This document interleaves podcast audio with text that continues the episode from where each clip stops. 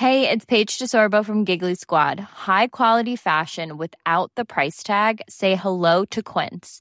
I'm snagging high-end essentials like cozy cashmere sweaters, sleek leather jackets, fine jewelry, and so much more. With Quince being 50 to 80% less than similar brands. And they partner with factories that prioritize safe, ethical, and responsible manufacturing. I love that. Luxury quality within reach. Go to quince.com slash style to get free shipping and 365-day returns on your next order. quince.com slash style.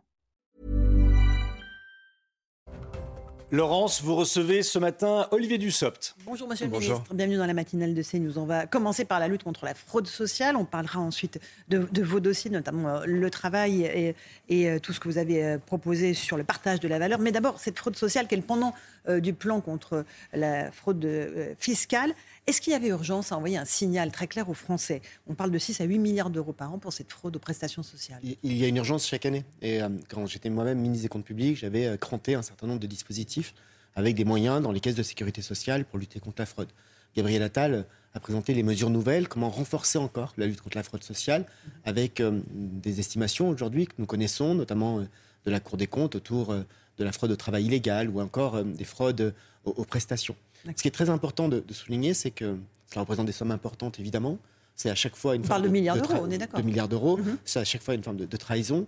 Et euh, il y a à la fois la, fraude que dont on parle souvent, qui est la fraude aux allocations, mhm. mais le, plus gros de la fraude, euh, c'est souvent une fraude à la déclaration et donc à l'assiette de cotisation. Parce qu'on parle de travail illégal, par exemple, c'est le, gros motif, en tout cas le plus, plus gros objet financier de la, mhm. fraude sociale, c'est du travail non déclaré sur lequel il n'y a pas de cotisation payée. Ça, me concerne. J'ai moi-même présenté il y a dix jours aux partenaires sociaux euh, le, renouvellement du plan national de lutte contre le travail illégal avec un certain nombre d'axes très forts, notamment autour euh, de, la question du travail de plateforme, parce que c'est une forme de fraude émergente, avec la, volonté aussi de, lutter contre la traite des êtres humains, parce que parfois, euh, et c'est absolument dramatique, mmh. derrière le travail illégal, il y a de, véritables emprises, de véritables relations de, domination et, même d'esclavagisme.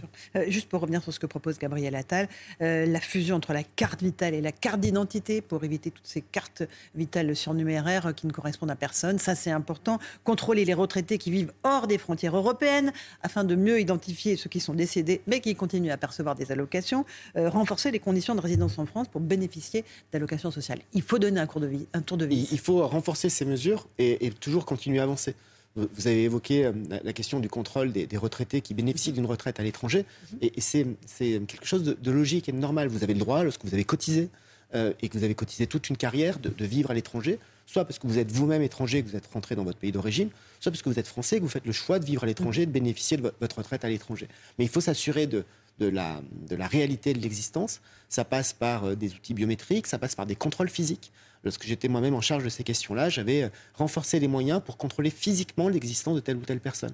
Ça passe aussi par des choses très techniques qui relèvent de la coopération entre les États. Lorsque vous avez des coopérations sur les registres d'état civil, ça permet évidemment d'avoir connaissance directement des décès et des disparitions de personnes. Sur les conditions de résidence en France pour bénéficier d'allocations sociales, on va passer 9 mois de l'année passée dans le pays contre 6 actuellement. Euh, c'est une bonne chose, même chose pour les APL. À, hein. l'exception des, retraites, comme euh, l'a précisé le, ministre des Comptes publics, parce que les retraites, c'est quelque chose d'assurantiel pour lequel vous avez cotisé. L'objectif est simplement de, de veiller et de vérifier à ce que l'argent de la dépense sociale soit de l'argent bien utilisé et je le répète, c'est à la fois la lutte contre la fraude aux allocations, aux versements, mhm. et la lutte contre la fraude aux cotisations et aux contributions. Il y a aussi euh, la fraude aux arrêts de travail.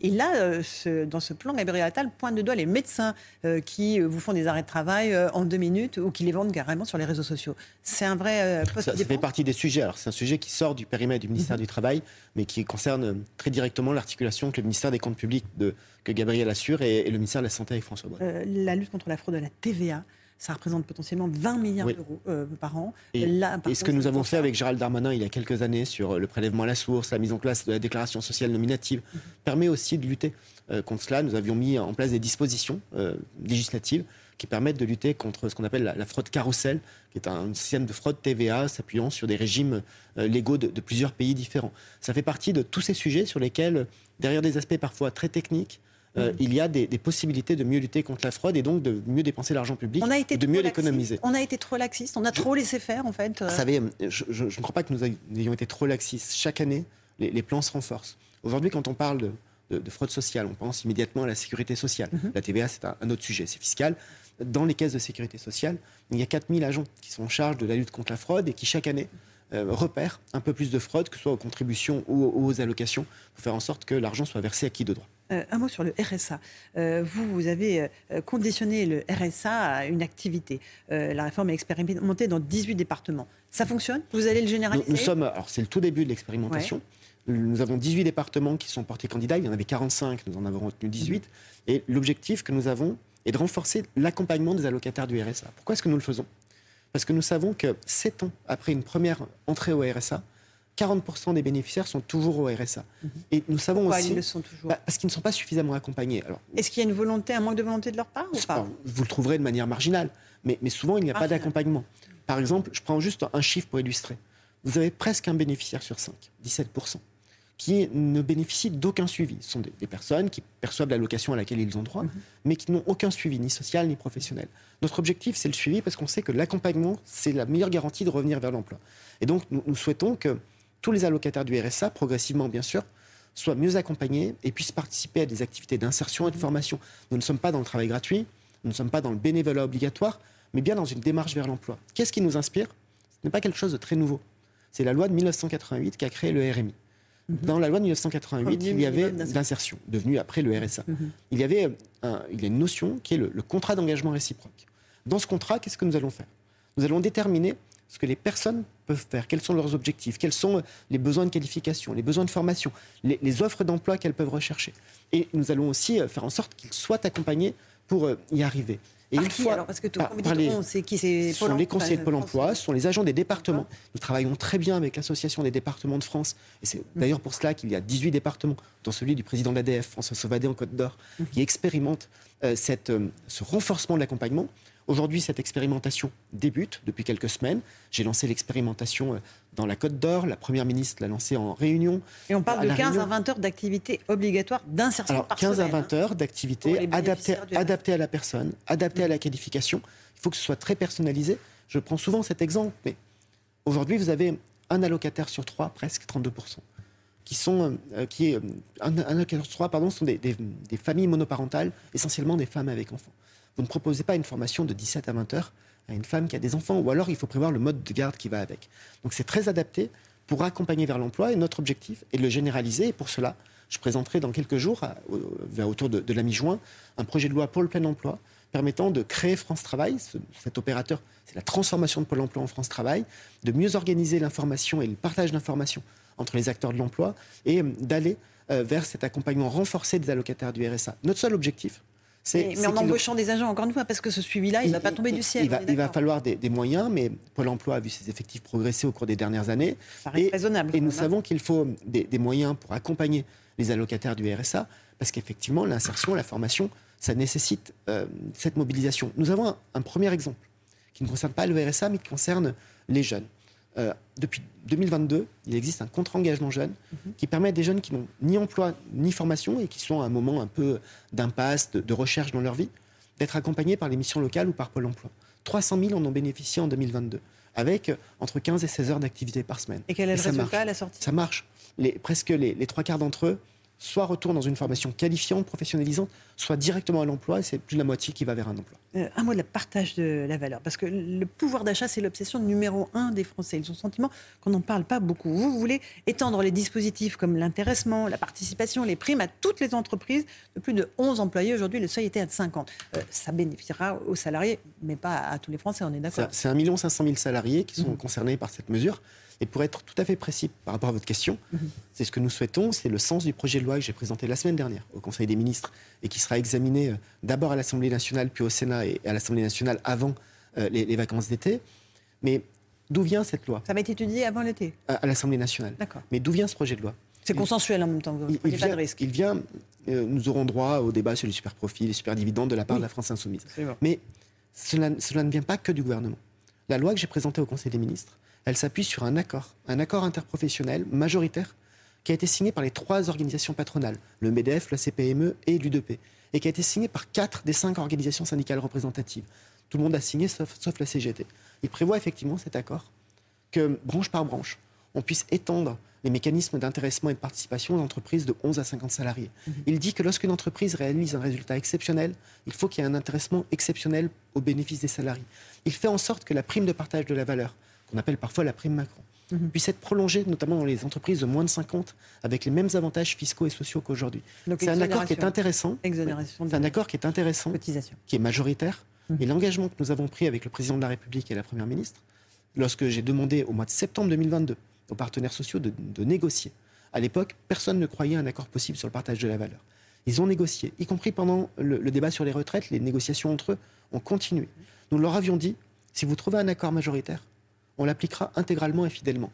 La loi que j'ai présentée au Conseil des ministres reprend l'accord des partenaires sociaux et l'inscrit dans la loi intégralement et fidèlement. Un tout petit mot sur les super profits, c'est un vrai sujet pour la gauche, vous n'y touchez pas. Je, crois qu'il ne faut pas y toucher aujourd'hui parce que d'abord, euh, la conjoncture économique est euh, assez importante bah et, au contraire, et, peut, et, peut, fluctuer très très vite. Et, par ailleurs, nous avons déjà fait des choses. Parfois, il y a une forme de, négation de la réalité par rapport à nos oppositions. Mais en matière de, de super profit des énergéticiens, nous les avons déjà mis à contribution pour financer le bouclier tarifaire. D'accord, ok, très bien. Alors, euh, le dialogue avec les partenaires sociaux continue, euh, vous avez euh, mentionné cela. simplement, il y a encore une échéance sur la réforme des retraites.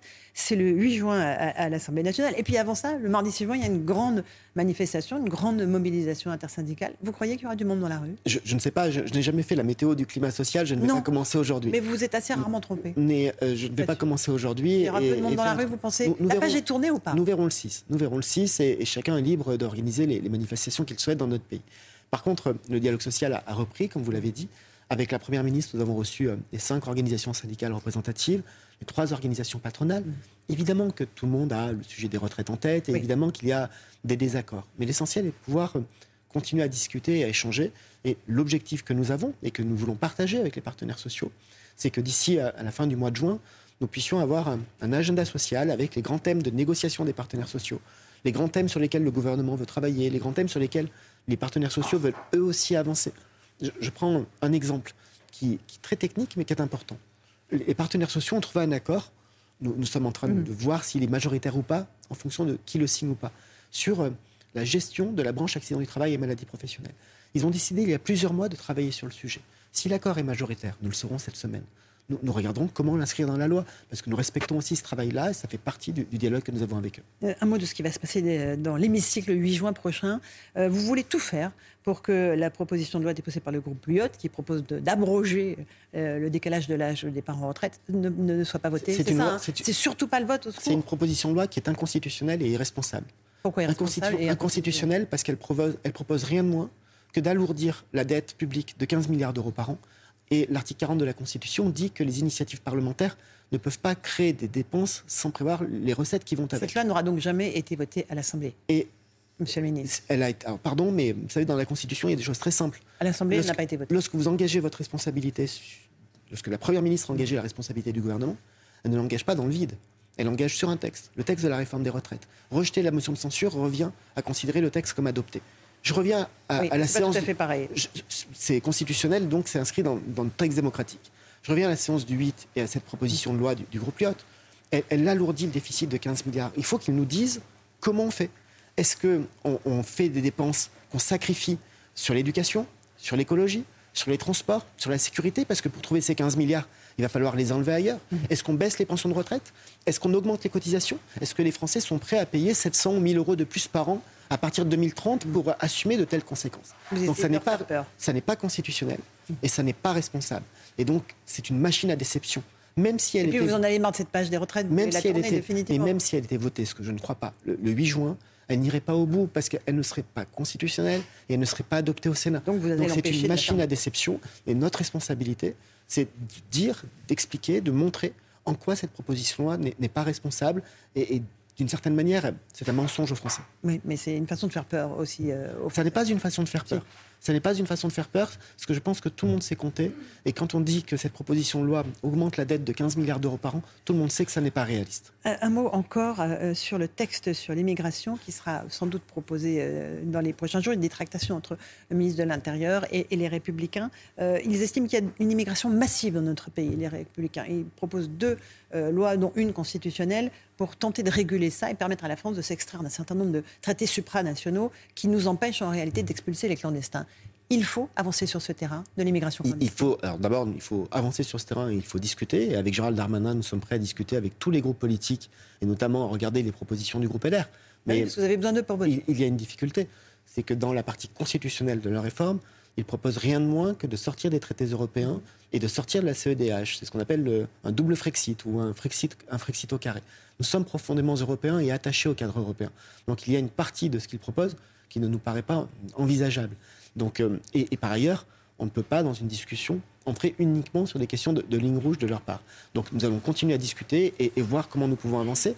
la, majorité présidentielle, les trois groupes de la majorité, sont très unis, très soudés, et souhaitent à la fois qu'on puisse traiter de la capacité de notre État à faire respecter ses décisions et mieux lutter contre l'immigration irrégulière, mais aussi avancer sur la question de l'intégration par le travail. Et vous, avez, vous entendez les Français qui disent à 80%, selon les sondages qu'on fait sur notre antenne, qu'il y a trop d'immigration en France, qu'on n'arrive pas à intégrer, qu'on n'arrive pas à, trouver du travail pour ces gens-là. Qu'il y ait des difficultés d'intégration, c'est vrai. Qu'il y ait des difficultés relatives au travail, c'est vrai. Le taux de chômage des étrangers non communautaires est deux fois supérieur au taux de chômage moyen. Et, et ça passe par d'autres leviers, d'autres outils. C'est la raison pour laquelle nous proposons euh, d'aller plus loin en matière de formation, d'apprentissage du français, que nous proposons aussi euh, dans ce texte que nous avions porté et, sur, la base duquel nous travaillons avec Gérald Darmanin.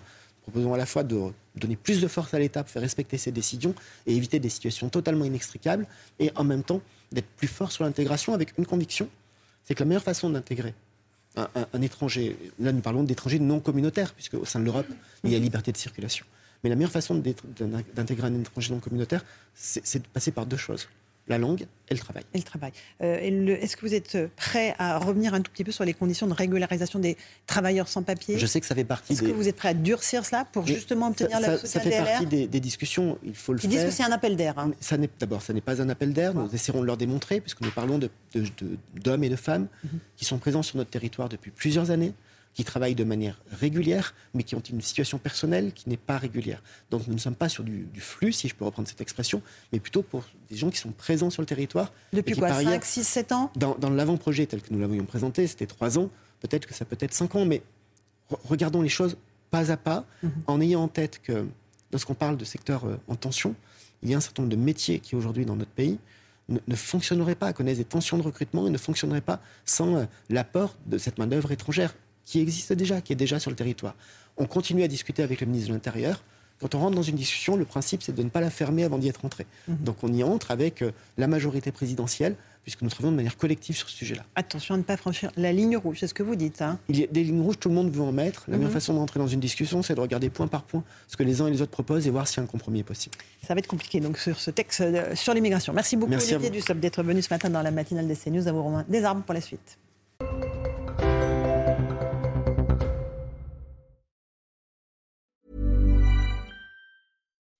When you make decisions for your company, you look for the no-brainers. If you have a lot of mailing to do, stamps.com is the ultimate no-brainer. Use the stamps.com mobile app to mail everything you need to keep your business running with up to 89% off USPS and UPS. Make the same no-brainer decision as over 1 million other businesses with stamps.com. Use code PROGRAM for a special offer. That's stamps.com, code PROGRAM.